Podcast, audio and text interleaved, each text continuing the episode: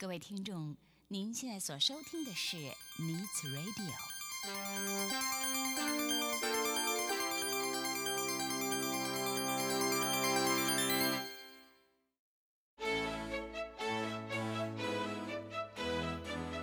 即将为您播出的是由梁慧制作主持的《爱的生活家》。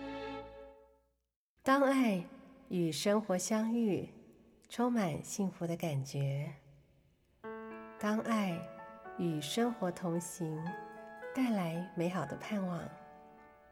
欢迎您和梁慧一起来走访爱的生活家。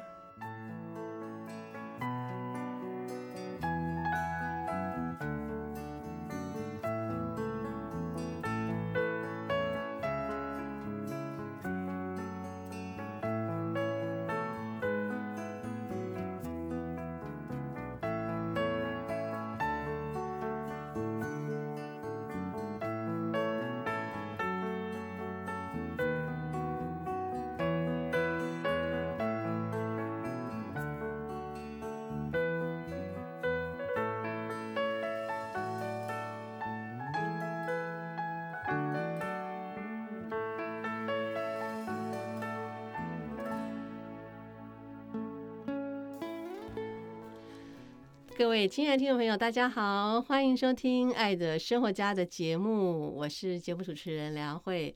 在今天节目一开始呢，梁慧要祝福我们所有的好朋友，祝福您今天健康，祝福您今天平安，祝福您今天有美好的心情。在我们《爱的生活家》的节目当中，总是希望带给我们听众朋友一些正面的能量啊。每一天都能够开心、喜乐、平安的，我想那就是最幸福的事情。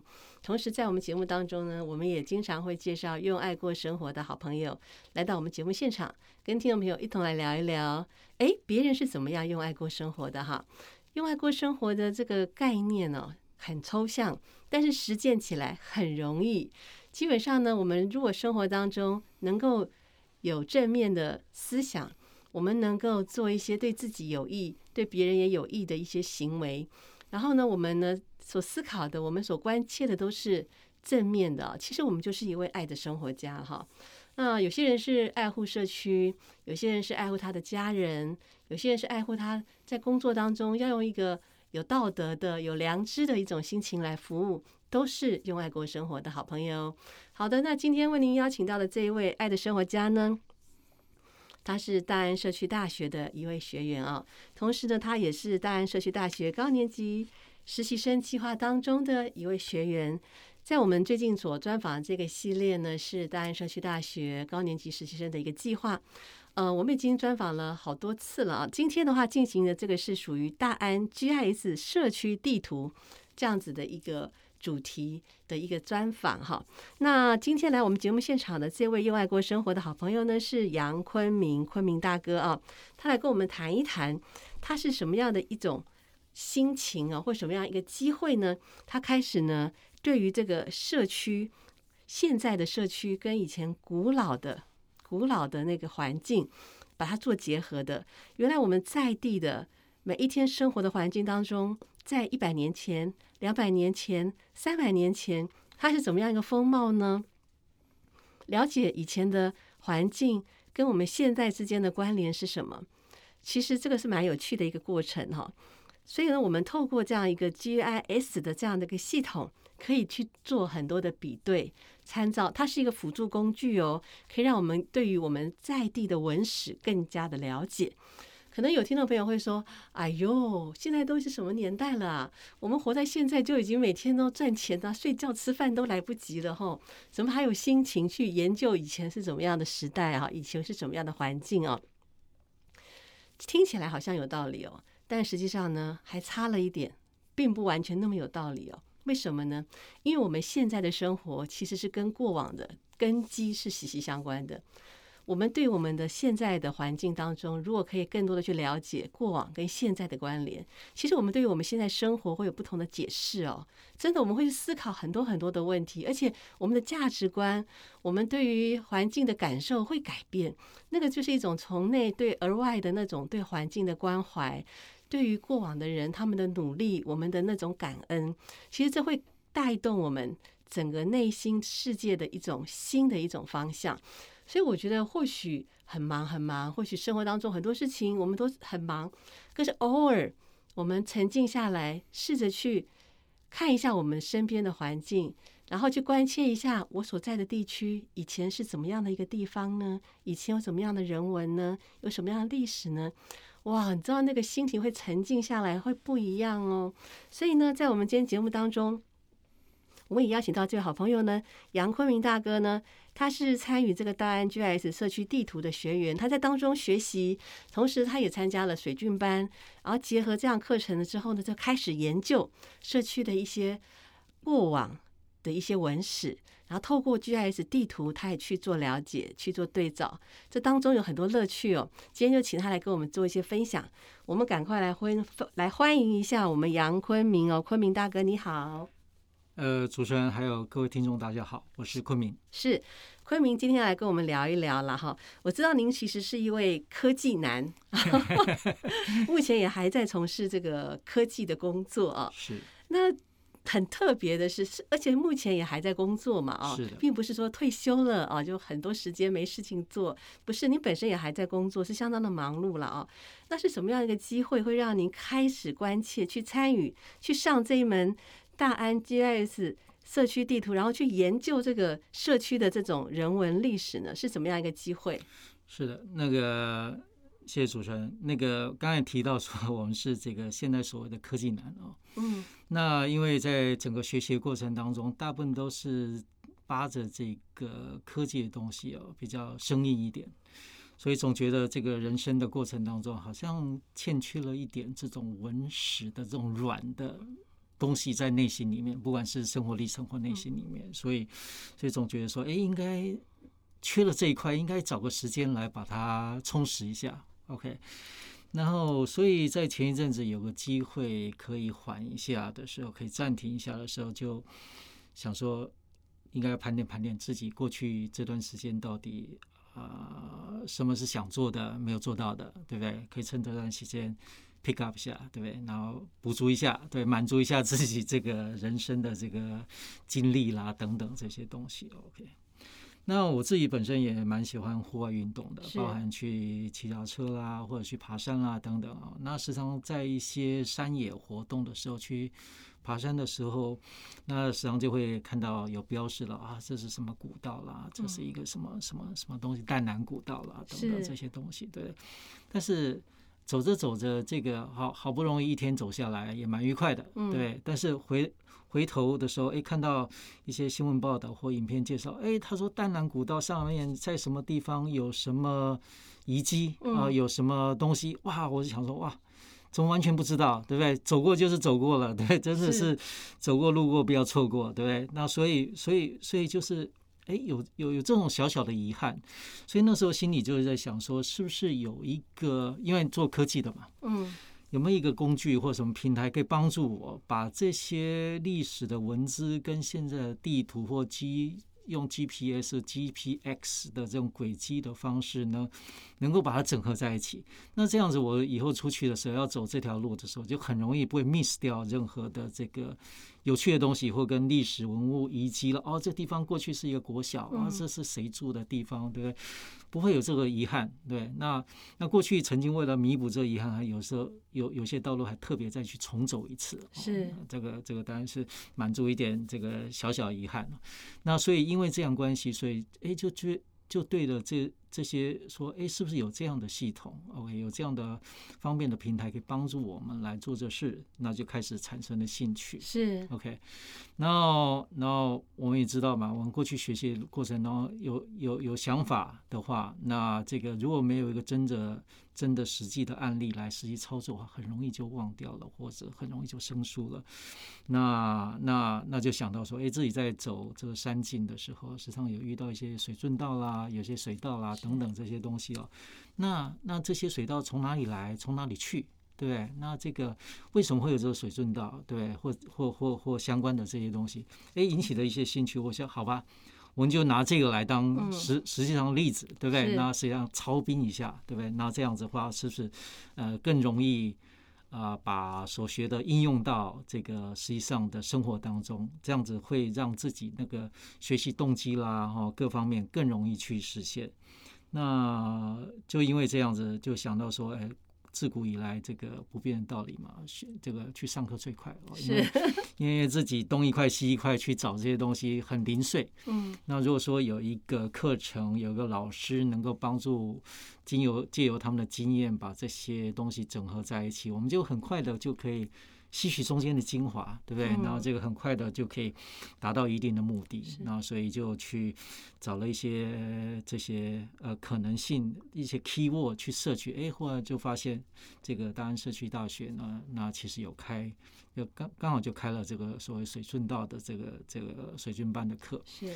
那那我就呃这个鼓起勇气啊，这个这个就去报名了啊。那想说就从这开始吧，这个这个总是要实际上嘛把它做出来嘛，对不对？那就实际上去去报了这个名，开始了学习的这个过程。嗯，从这样就开始了哈。所以先从水郡班开始啊。听说呢，这个呃水军班的这个梁老师的课程是蛮扎实的了哈，而且呢，就是好像就是像这个宝藏一样的挖也挖不完了哈。但是从水军班在您开始学习水军班的过程当中，在那个时候你呃跟老师之间的互动是怎么样连接到你后来的参加这个所谓的这个我们对于古地图的一个研究，水军跟这个所谓的我们的呃。古地图跟现在的这样子一个比对的，它的这个关联性是什么呀？呀，呃，其实我们现在生活在大台北市这个所谓的都市丛林里面，其实已经很少，除了你家旁边的水沟之外，大家已经很少看到所谓水卷了。所以你光从现在的 Google 地图去了解的话，可能不太容易啊了解到说这个诶当时的水圳是什么东西。那所以，在当然，梁老师在上课的时候，他会提供一些文史资料，让我们去应对、去印证，说这个地方过去的确是这样子。OK，而且走过的时候，你看这个建筑物为什么是弯弯的啦，或或者是哎这条道路。为什么当时的前前面的人为什么不把它拉直了盖就好了，对不对？为什么要哎有弯弯斜斜的？是什么原因，对不对？那这个东西以现在来看就无从查起。如果说以这个 Google 地图来看的话，就不不容易看到。所以就是想说，哎，这个需要想办法回到五十年前、一百年前，甚至两百年前。如果说有类似的文字可以支持我们去去去了解这个的话。会更好，所以在这个梁老师的这个水圳的课程当中，他就呃介绍了啊，比如说在大台北的这个柳公圳啊，啊物理学圳啊，哈，还有些相关圳道，但是现在在哪里哦，不容易看到了。那所以我就想说，哎，这个需要去找一些呃旧的资料来看。那其实呃。最方便的方式就是，哎，如果说我有旧的地图可以来对照的话，会会会更好一点。所以说，因为这样原因，所以新奇的说，哦，为了要研究水圳道，是，所以我必须再去学习另外一个工具，是，来帮助我更容易来切入这个水圳道的这个研究。所以，所以就这样子，呃呃，想说再去找一个 solution。嗯。那这时候刚好也是社大就邀请了这个那个呃呃中医院的这个呃地理中心的呃张老师是到这个在大安社大呢开设了这个所谓的 GIS 的这个社区 GIS 的课程，所以我就哎。刚好抓住这个机会，想说，哎，再再深入一层，嗯，啊，再再把这个工具学会的话，应该会更帮助我能够去了解这个，比如说这水顺道的过去、前世、今生啊，到底是怎样子。那这样的话，就像刚才主持人讲的，就是哎，你了解了解这些以后，你会有不同的思考，对不对？那可能可以根根据这些的的的感感触啦、思考啦。你会对未来的一些憧憬，或者是未来一些想法，会有不太一样的想法。是是的，我们常说学历史哦，会让我们呢，好像从历史当中看到很多东西哈。所以学历史不光只是知道历史本身而已，而是从历史当中会会会从历史当中会很多东西往内往往内心去发展。因为知道过去的历史之后，我们对我们现在。的处境跟我们未来的方向，我们就会有不一样的思考哈。是。那刚才呢，这个呃，昆明有谈到了哦，就是您是非常研究精神的了哈。我 看您是 是那种真的是那种研究型的哈。哦，可能就是本身您的工作里面哈，也是要不断做研究的。我想是，所以是有那种研究的习惯。为了要研究一个东西的话，就会更深的去进修，然后再学一个，再学一个啊。那我们呢，学到了 GIS 了，我想我们可能就要让听众朋友来聊一下了哈。到底什么是 GIS 啊？聊到这边的话，我们先来休息一下，听一段音乐。等一下，我们要跟我们的呃今天的来宾昆明大哥来聊一聊，他后来学习了 GIS。那到底是什么样的一个地理资讯系统呢？一般的听众朋友可能会想说：“哇，那会不会很难呢？那什么东西听起来好复杂哦？”其实不会，耶，其实它很简单，而且它其实蛮有趣的哦。我们现在听一段音乐，等一下继续回到我们爱的生活家的节目现场。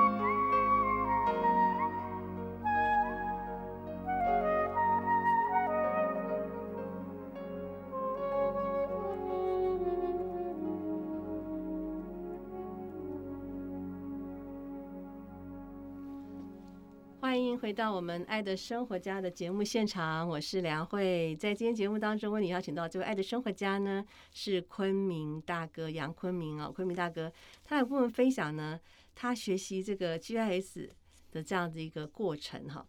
但是在前一段时间，我们已经有聊到了哈，就是昆明大哥呢，他是从这个爬山开始，然后呢，发现他去很多地方，奇怪，怎么都不晓得这些古迹是什么，他就开始去想说，有些古道跟一些水菌有关，所以他就去大安社大上了水菌班。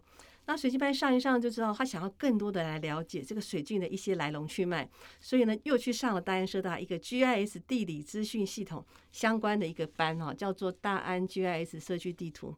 我们的昆明大哥真的是很有这种好学的精神哦。那但是我们现在就来了解一下了，这个 GIS 地理资讯系统到底是什么东西啊？我们来请呢，呃，我们的昆明大哥给我们来说一下。呃。GIS 的呃地理资讯系统，基本上它就是结合这个地理跟地图的这个的方式，把一些呃在这个你周遭或在这地图上所发生的人事实地物，那用一些数位化的东西加以记录。嗯嗯嗯，好。我之前知道呢，就是 GIS 地理资讯系统呢，叫 GIS 嘛啊，它呢是可以用在输入、储存、查询、分析跟显示。哇，这个五大功能哦。然后显示什么呢？输入什么呢？储存什么呢？查询什么呢？分析什么呢？就是地理资料。但是为什我们输入、储存、查询、分析、显示这些地理资料的这个需求？跟这个目的是什么？呃呃，打个比方好了，嗯，OK，那比如说，呃，在我家附近有一个历史建物叫高氏宗祠，嗯，OK，然后你可能走过，很多人走过，就是，哎哦，这有一间古建筑，对，但是对它的到底它过去历史，它是谁或什么，并不清楚，OK，那。以就我一个住在当地人，可能就相对比较清楚一点，对，所以我可以在这个所谓的地理资讯系统这个 GIS 系统里面，尤其是一些所谓的我们所谓的呃这个社区 GIS 这个系统里面呢，我可以把我就我所知的这个高氏宗祠它的。呃，历史，因为我可能跟里面的一些人熟，对不对？所以我知道他的过去的一些历史啦，有还还有发生过一些有兴趣呃有有趣的事情。我把文字写下来，对不对？然后我就把这个输入到 GIS 的这个，因为我们平常是用故事地图或者是 QGIS 的系统把它放进去。嗯。然后甚至我可以拍张拍些照片，对，那它包含它的一些。这个宗祠的照片，或者是他跟附近一些庙宇的一些合作的照片，对不对？有些人来进香的照片等等，我把这些东西都放到 GIS 的这系统上去。是那。当这个资料建好了以后，当有人在系统网络上要查这个高氏宗祠的时候，嗯，他就很容易就看可以看到照片，可以看到它的历史资料，可以看到这个这个相关的这个曾经发生的过的事情，嗯，那这就是你刚才提到，就是说他不但输入，我我我来输入以后，我储存在这里，嗯，别人可以来查找。对，那分析呢？比如说我刚才说，他比如说高氏宗祠后面有一个行府王爷的庙，是高氏祖先供奉的这个这个这个庙宇，那他就有呃，你知道有在台湾有庙宇就有些绕境啊活动，对，那。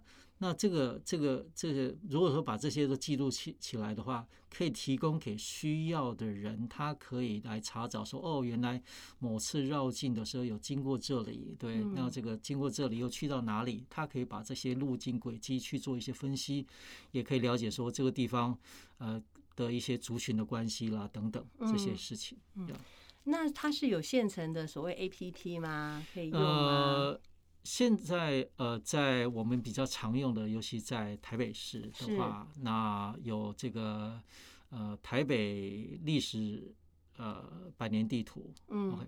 那在整个台湾的话，它有台湾历史百年地图的的 APP 可以用，大家可以在在 Google Store 啊，或者是这 Apple Store 里面去去找到，可以下载下来。它里面有现成的已经 build 好的一些东西。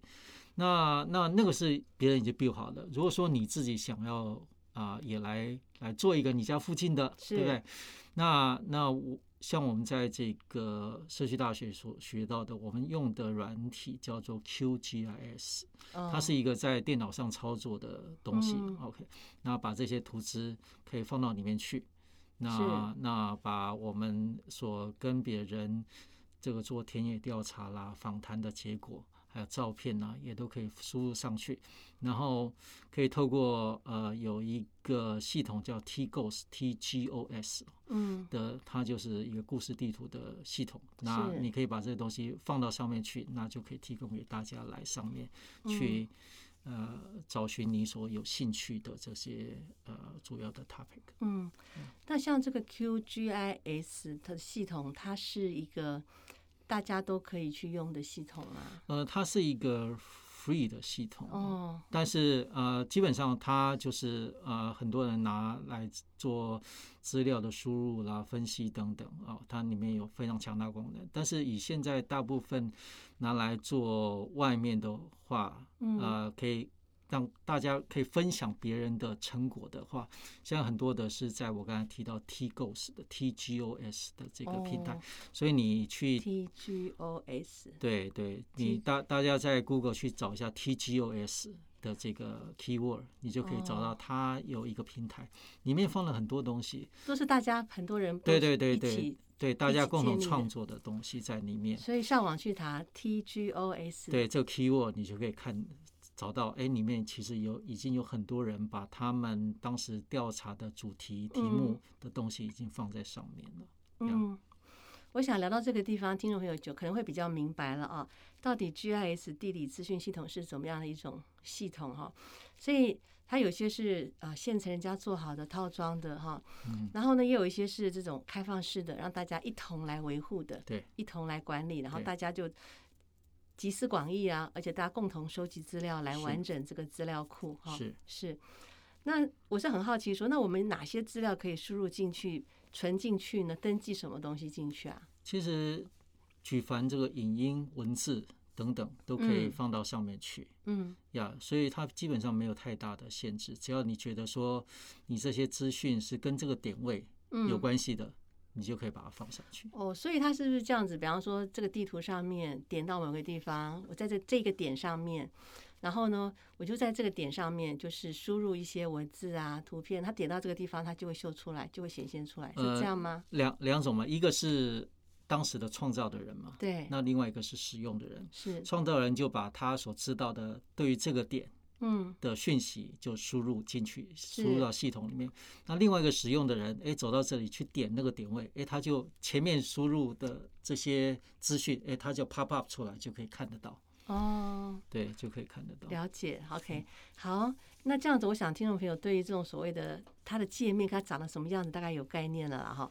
那请啊，我们也请这个昆明跟我们分享一下，就是说有没有一些比较实际的例子，可以应用的一些实际的例子？呃，其实呃最常用的例子，呃，举个最近的例子吧，就是因为最近这个新冠疫疫情的关系，对不对？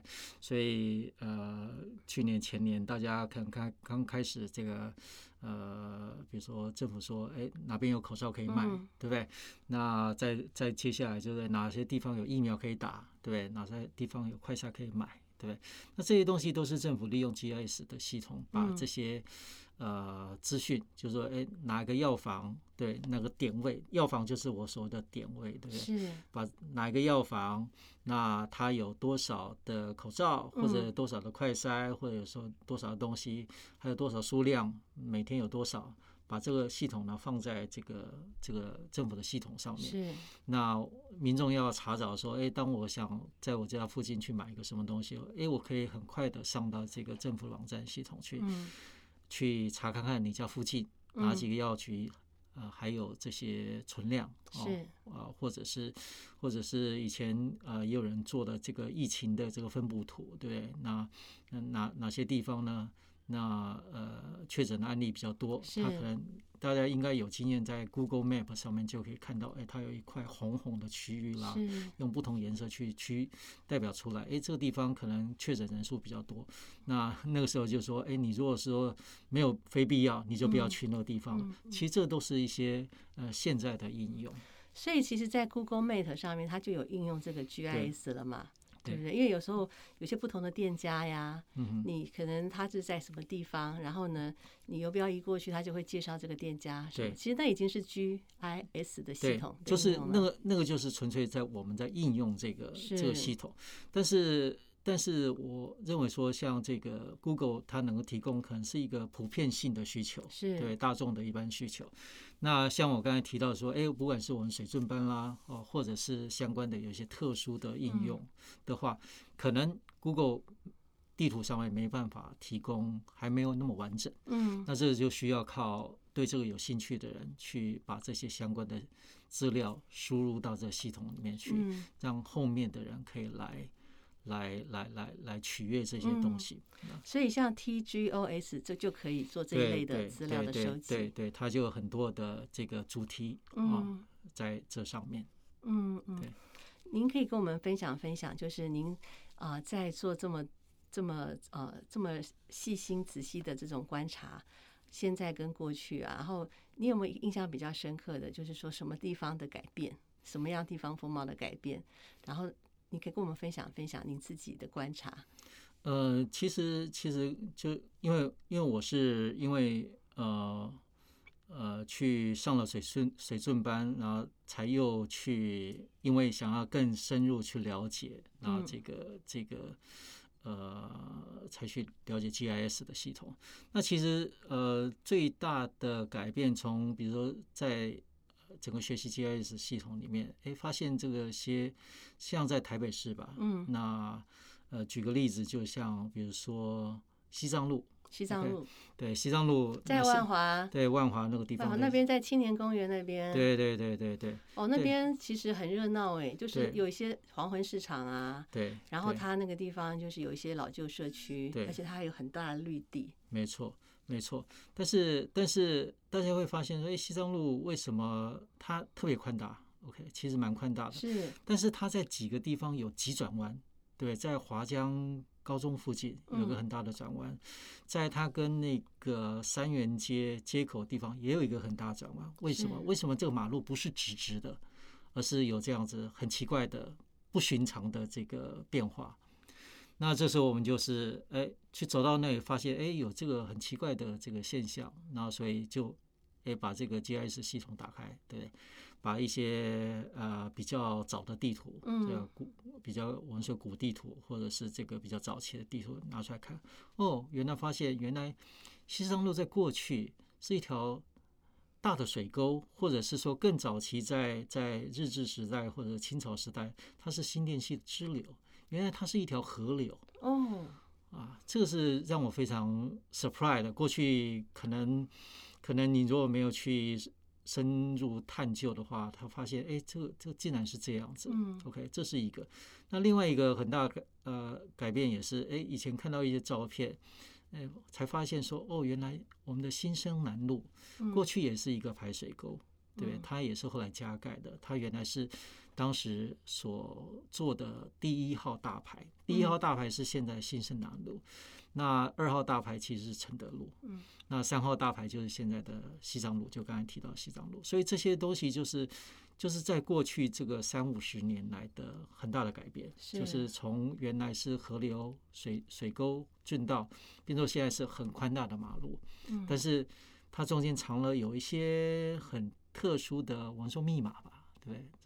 那为什么会有奇奇怪怪的结构？哦，原来去去把古地图拿出来看查一查，哦，才了解哦，原来它的前世是一条河流，今生是一条马路。是。那未来呢？是什么？这大家就有很很大的想象空间。嗯，所以透过数位化，将不同年代的这个图层哈做一些套叠，就可以看到那个观察的那个变化，就可以看得出来了哈。是。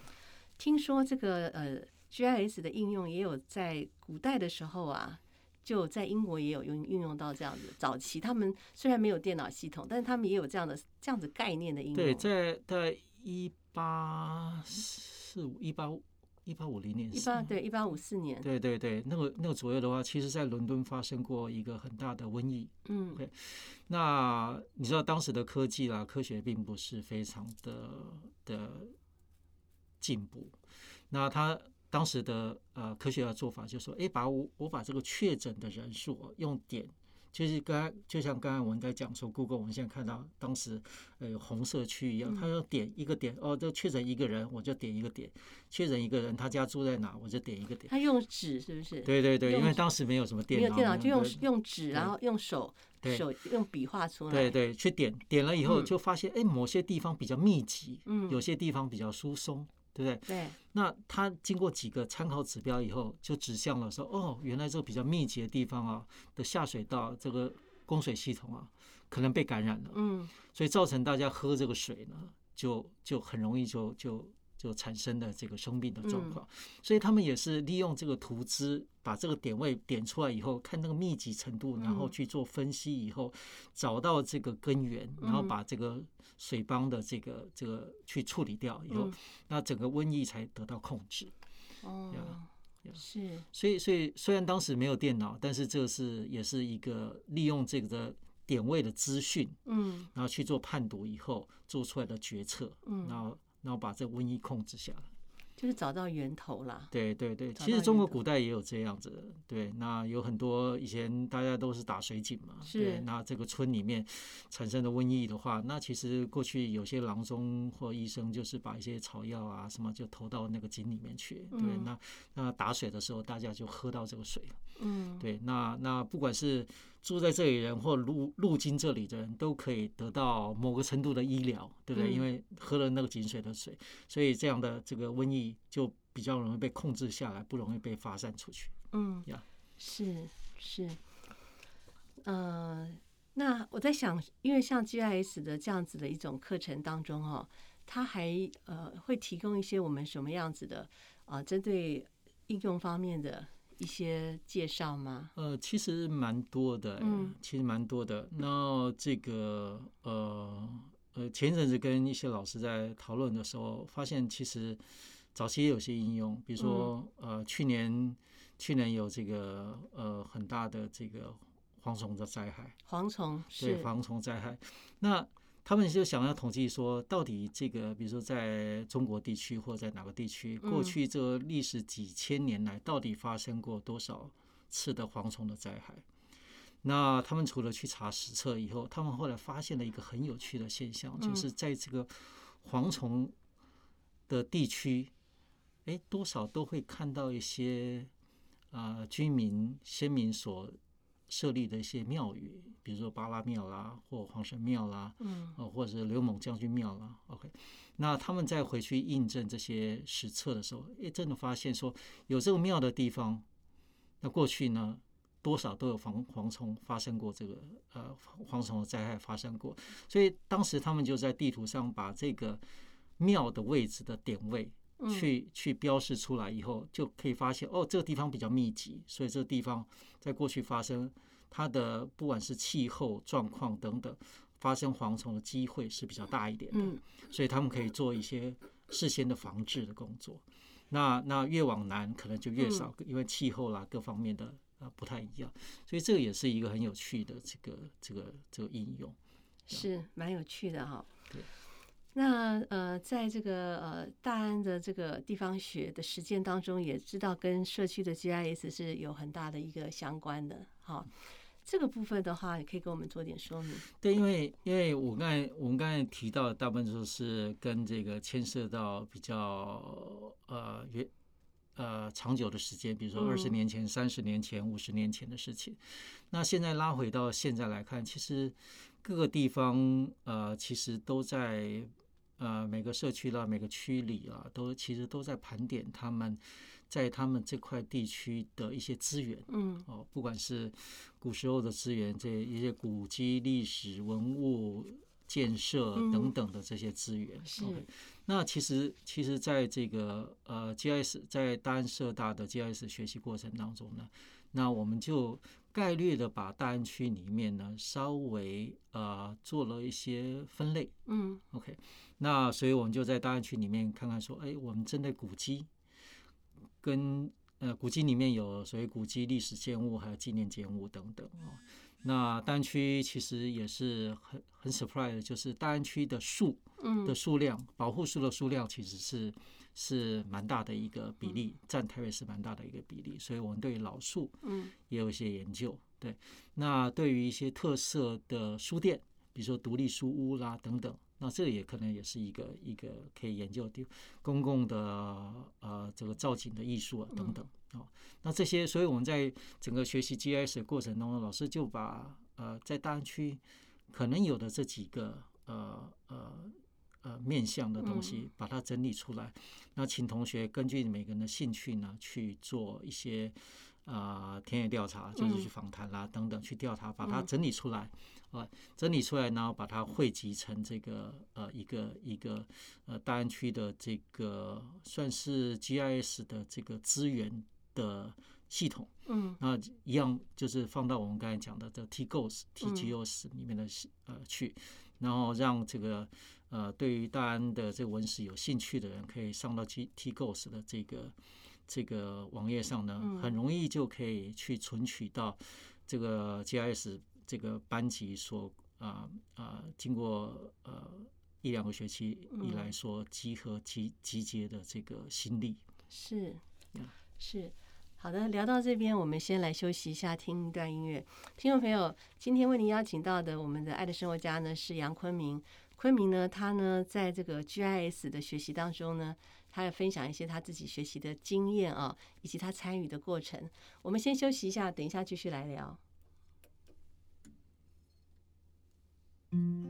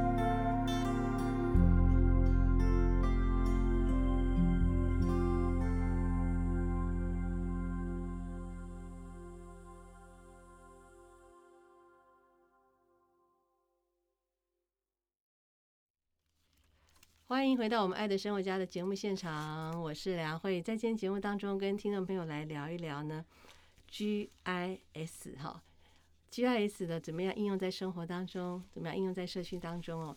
啊，我们请这个昆明大哥继续来跟我们聊啊哈，在应用的这个方面呢，其实应该有很多种情况可以应用啦，你多跟我们分享分享。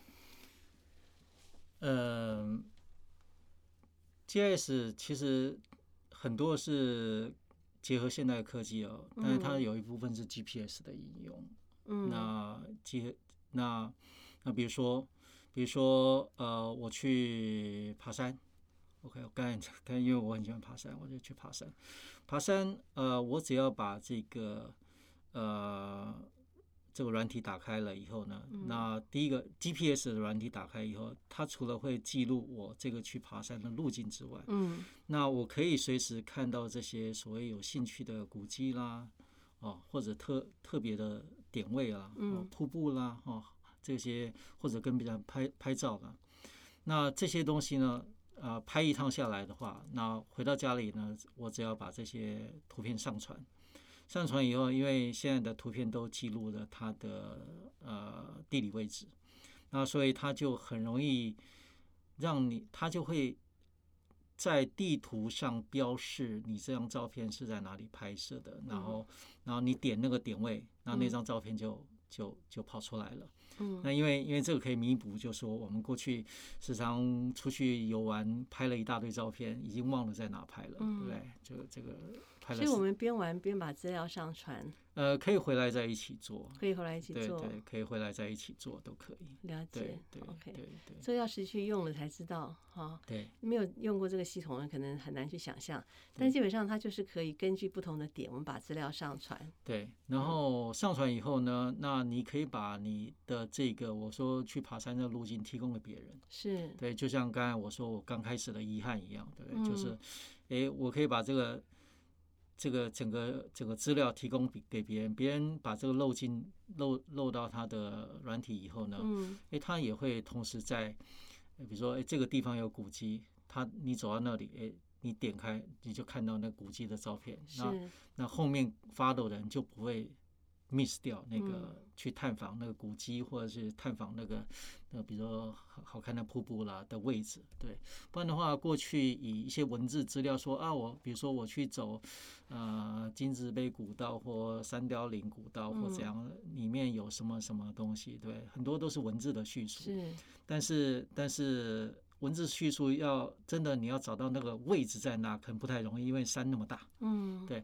但如果说有这个 GIS 的系统的话，那你你把这个点位标在上面的话，其实它就很容易啊去找到这个地方。如果说你再能够再加工，再把这个点位的一些历史的故事做一些说明跟 insert 进去的话，那后面来应用你这套系统呢，它就可以得到更多的东西。是，对，是，OK。那我们回到刚才您谈到的这个大安地方学的这部分的实践的部分，社区 GIS 的部分，哈，嗯，这个部分您应该还没有跟我们分享完。对，就是呃，我们把这个大安区我们盘点了一下，可能可以有的几个特色的的这个东西，我们分成了好几个组，个别去调查。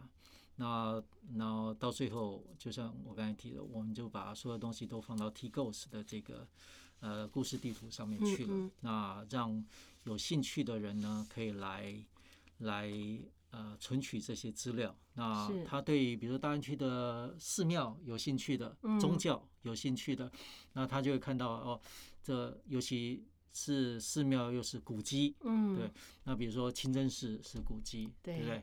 你讲到清真寺，它是在新生南路上，对对对。我想到新生南路上，哦，那边教堂很多，对对。而且那边整个庙宇也很多，对对。其实整个大安区有很多的宗教的，没有错，宗教的团体，没有错，没有错。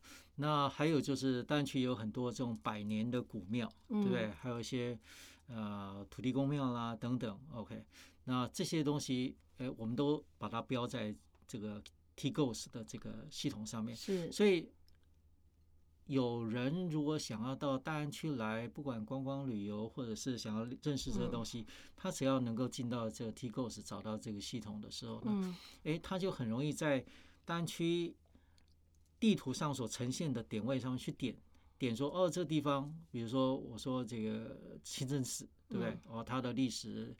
大概是怎样，哪个时候建的，对不对？中间经过怎样的东西，对不对？然后，然后，然后它的呃 GPS 地理坐标在哪里？对，他就很容易去去去找到这个东西。嗯，那很容易就是有点像在走读一样，哎，我马上就可以获得这个地方的一些资讯。是，对。那那我们上次还做了，比如说在泰顺街做了大院子，对，都做了。对，做了殷海光的这个故居，对，台静农的故居啦，伊拉伟的故居。对，那那在上面，我们在 T Ghost 上面就把这些地方的这些历史故事啦等等位置标示在哪里，都标在都已经标在上面了。是，那所以呃，让有兴趣到泰顺街来游玩的人，可能很快的就可以了解哦，我现在到泰顺街，我不可以错过了哪几个地方，我有兴趣的地方，我不会错过掉。对，这样就很好。嗯，那我们的听众朋友，如果他有兴趣想要去看这些资料，别人已经建好的，他到底要怎么可以查得到呢？其实，其实，因为我说，呃，我们大部分是建在 T Goes 上面啊，那到上面去。当然就打一些 keyword，比如大安区或者是什么呃，或者是呃呃呃宗教啊，或者是这个这个老树啊，或者是就是有有一些 keyword，你可就可以找得到。所以听众朋友，我们就是我把这个平台哈，这个 GIS 的资料库平台再说一次啊，大写英文字的大写哈，T G O S T Goes 啊，我再念一遍 T G。O S T Goes 啊，就是这个平台里面就是会很很多人的资料会在那个地方。对，那您您也可以把您所啊在不同的地方走访的一些记录也可以放进来，也可以参考别人所记录的一些资料。没有错，没有错。那这种本来就是集大家的的这个努力是汇集成的一个成果嘛？是呀，所以不，你当你。存取别人的资料的时候，你如果觉得说，哎，你对你居住的地方非常熟悉的话，你也可以贡献一点，是。把把你熟悉的地方，一个点位也好，两个点位也好，你能够标你就标，那这样可以提供给哎没有来过这边的人一个更方便存取的机会，甚至甚至我知道有人就是开始利用这个平台呢来做一些走读地图，嗯。比如说，我我刚才讲说到泰顺街区或青田街区，对，或者哪一个街区，它有好几个有历史意义或者有特殊意义的，它就利用 T Goes 或者其他的东西做成走读地图，对。那那过去我们可能需要啊参加走读的活动，嗯，对，才可以去认比较容易认识这个地方。那如果说刚好那个时间点你没办法搭配上，对，那你是可以拿着手机。对，那你就走到青田街去，泰顺街去，看到这个啊，点一下，哦，原来这个地方哦，青田七六哦，它的过去是马教授的这个这个故居，对，他是研究这个地质的，叭叭叭，对，有很多的资讯，他就啪啪出来。那你就走到下一个，哦，再点一下，我发现这是谁？那就很趋近于这种电子导览了。对，有点，就就是这个味道，就是这个味道，这是现代的比较现代的应用。嗯，对。其实这种感觉到很有温度哎哈，自己记录自己的土地，其实那还蛮有人文情怀，蛮有人文情感的哈。对，是。对，我们也是希望就从这个每个点位的呃建立之外，如果说能够搭配，就像刚才讲说，当然 GPS 呃 GIS 的这个这个课程里面。呃，把一些特色，呃，比如说古迹啦，哦，的老屋活化啦，呃，特色咖啡屋啦，独立书屋，它可以形成一个一个一个不同的主题，嗯，那它就可以从这个点变作线，是，那变作线以后呢，如果说刚好绕在一个区域，嗯，你就可以变作一个街区。对，所以这样就对于一个地方，对大安或者甚至全台湾的其他地方，如果在这个区域里面的人愿意来做这个事情的话，就很容易把这个地方的这些相关的资料，怎么相关的去去建立起来以后，提供给更多的人愿意到这个地方来了解这个地方。对，那那更容易可能爱上这个地方，喜欢到这个地方来。是啊。其实像现在其实也蛮流行所谓的地方创生的哦，到处都在谈地方创生啊。那你可以谈一谈在这部分 GIS 的应用。其实地方创生就是 Echo 刚才我们提了说，它有些特色的主题，或者是这个主题依绕着这个地方过去的一些历史是。有相关的，变作一个特色主题，嗯，那他根据这个特色主题去做一些发想，嗯，对，然后去把一些新的一些经营形态，去把它创造出来，然后，然后透过不管是 GIS 啦相关的这个东西，把它形成一一个路线等等，对不对？它可能不是单独一个一个一个商店是。可以做这个事情，它可以一串，对，让让这个呃有兴趣的民众走进来，他可以。哎，可以看看这个，看看那个，都是同样的主题，嗯，或者是可以把这个主题 mix 在一起，其实都是蛮有趣，去可以把这个地方的这个经营，嗯，能够做一些进一步的这个发展，嗯嗯，OK，所以我们对于这个未来的展望哈，也是相当的期许了哈。我想，因为节目时间的关系哦，我们这个我们即将节目要接入接近尾声了啊。我想最后呃两分钟的一两分钟时间，想请问啊有没有什么要补充的部分？呃，我觉得这个呃非常感谢这个丹社大提供给呃我们这个年龄层啊有个机会啊可以重新再学习。OK，那。这些东西在我还没进社大之前是很模糊的，观念是很模糊的。那经过这一段的时间学习之后，哎，我觉得已经开始有些慢慢有些概念的。那呃，我也希望我们有些产出，嗯，把这些东西慢慢整理起来，因为这需要时间跟能力慢慢去整理起来。然后对这个地方啦，对整个大安区，甚至我可以把这观念带到其他地方去，让大家把这个东西能够对地方的一些地方学啦。各方面的有所帮助。是，我想我们如果更了解我们所生活的地方，我们就会对它又有感情。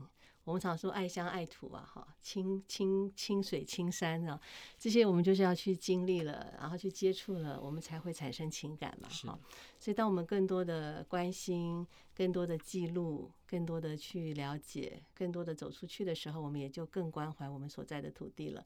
我们今天非常谢谢。大安社区大学的学员杨坤明，坤明大哥所带来这么精彩的内容，谢谢您。谢谢谢谢，听众朋友，我是梁慧，爱的生活家的节目啊，在今天希望今天的节目内容呢，也给听众朋友不一样的感动啊。那我们就下一次同一时间空中再会喽，祝您天天幸福愉快，拜拜。